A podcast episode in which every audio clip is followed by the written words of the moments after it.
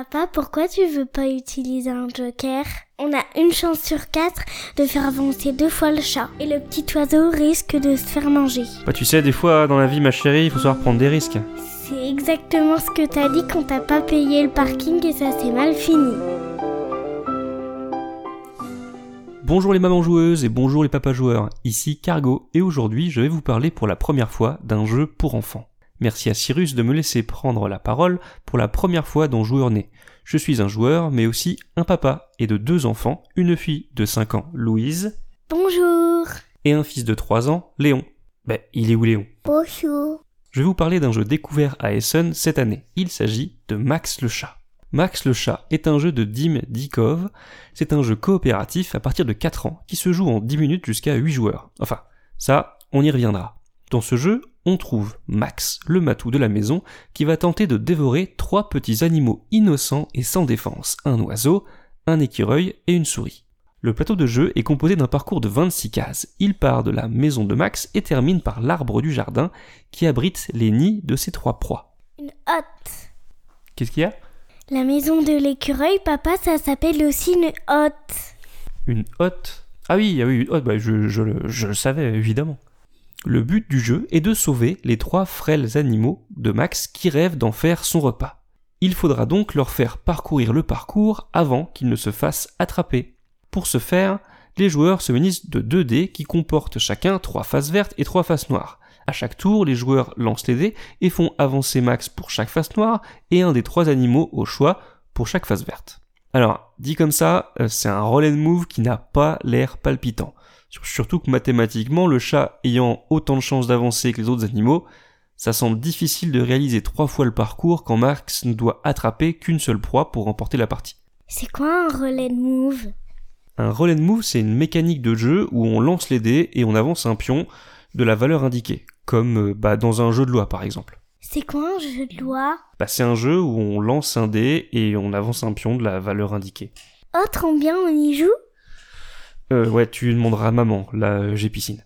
Il y a plusieurs subtilités dans le jeu qui en font tout son sel. D'abord, les joueurs bénéficient de 4 jetons en cas pour max qu'ils vont devoir jouer avant de lancer les dés, afin de faire revenir le chat à la maison, et ainsi se donner, se donner de l'air dans la poursuite. Qu'est-ce qui se passe Ben, si on fait double noir, euh, Double Noir, il mange deux animaux.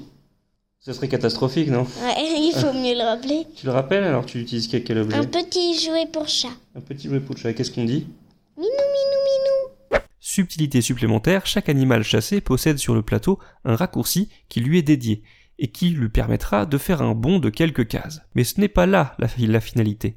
C'est plutôt que Max aussi prend ses raccourcis et qu'il est possible, si les joueurs ont réussi à placer habilement les pions animaux, de faire prendre le raccourci à Max quand les animaux sont cachés entre l'entrée et la sortie de ce raccourci. En quelque sorte, si les joueurs se débrouillent bien, Max peut réussir à doubler les proies sur le parcours, et évidemment cet idiot de chat ne sait pas faire demi-tour et il continuera à avancer sur le chemin alors que les proies sont derrière lui, laissant aux joueurs plus de temps pour le rappeler à la maison.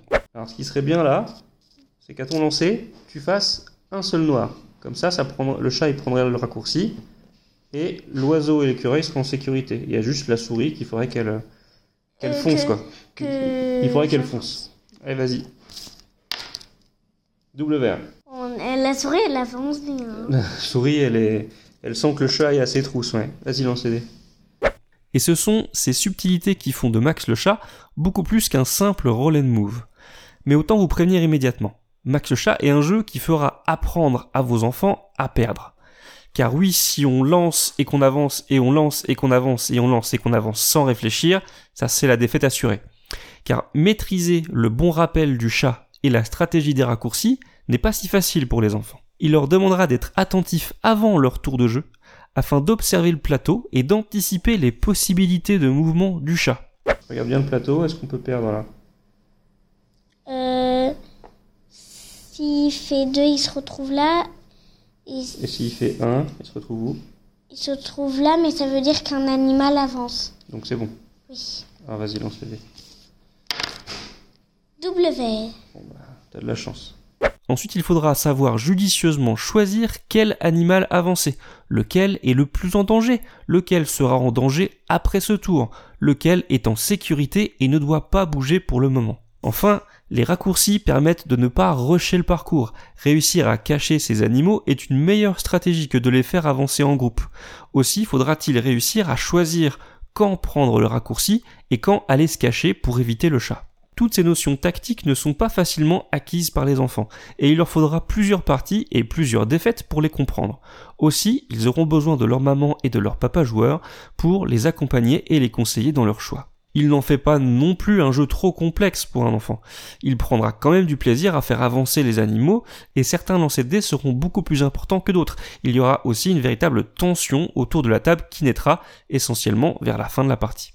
D'un autre côté, on peut peut-être regretter qu'avec tout cet aspect stratégique avec le côté anticipation, le côté prise de risque calculée, le côté contrôle, on peut regretter que ça ne fasse ressortir un côté un peu froid dans la mécanique du jeu. Car au final, il y a quand même peu de rires, de rebondissements ou de surprises. Je me demande si un enfant qui maîtrise très bien les stratégies du jeu prendra encore beaucoup de plaisir à y jouer. On peut cependant noter que le jeu est doté d'une extension incluse qui intègre un quatrième animal à sauver, qui va ajouter une nouvelle notion stratégique et une difficulté supplémentaire au jeu.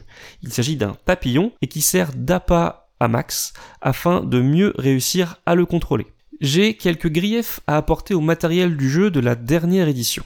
Les meeple animaux sont de bonne qualité et très reconnaissables. Mais malheureusement, l'arbre qui sert de destination à atteindre pour les animaux est en 3D, et c'est un assemblage de deux morceaux de carton d'une dizaine de centimètres de haut ce qui nuit grandement à la lisibilité du plateau lorsque les animaux sont de l'autre côté de l'arbre.